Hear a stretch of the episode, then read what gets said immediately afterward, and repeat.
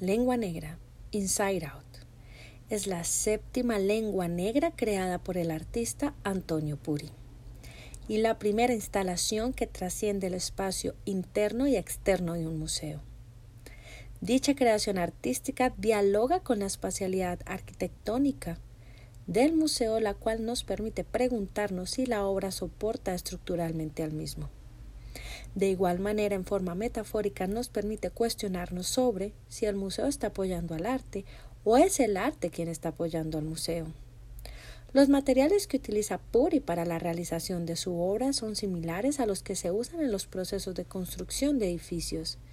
Esto incluye soportes de madera, yute, cemento y tubos cuadrados de acero, donde su carácter rústico tiene la intención de traspasar los límites de lo que se entiende por arte y lo que podría llegar a ser.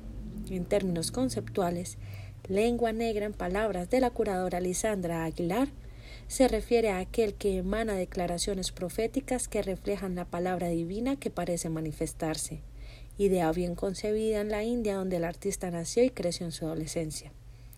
El artista usa la metáfora lengua negra para poner en discusión un nuevo lenguaje pictórico y por ende artístico.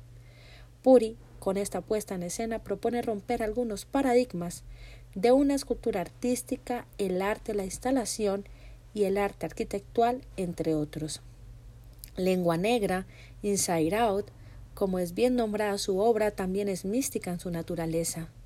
El santo Sig decía que Saber la verdad es entender que el adentro y el afuera son uno solo, razón por la cual Antonio Puri intenta crear esta obra manteniendo dicha filosofía en mente, es decir, dentro y afuera del museo.